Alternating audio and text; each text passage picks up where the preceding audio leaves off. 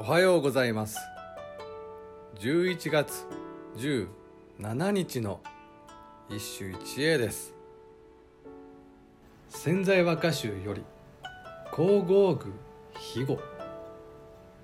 振り生えて人も問いこぬ山里はしぐればかりぞ杉がてにする。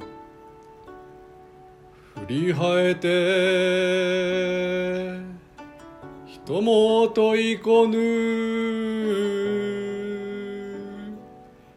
山里はしぐればかりぞ。杉がてにする。昨日そして今日もであるが潜在集あたりになると四季の歌に込められた叙情というものが一層深くなってゆく。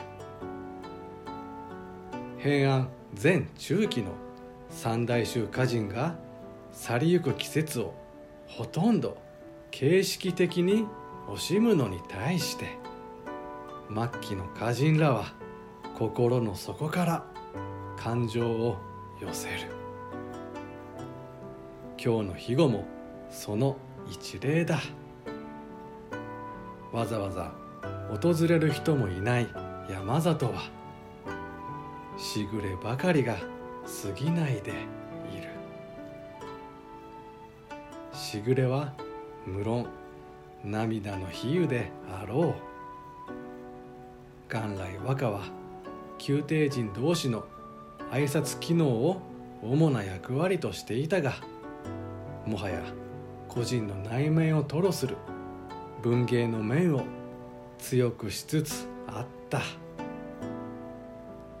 以上今日も素晴らしい歌に出会いました。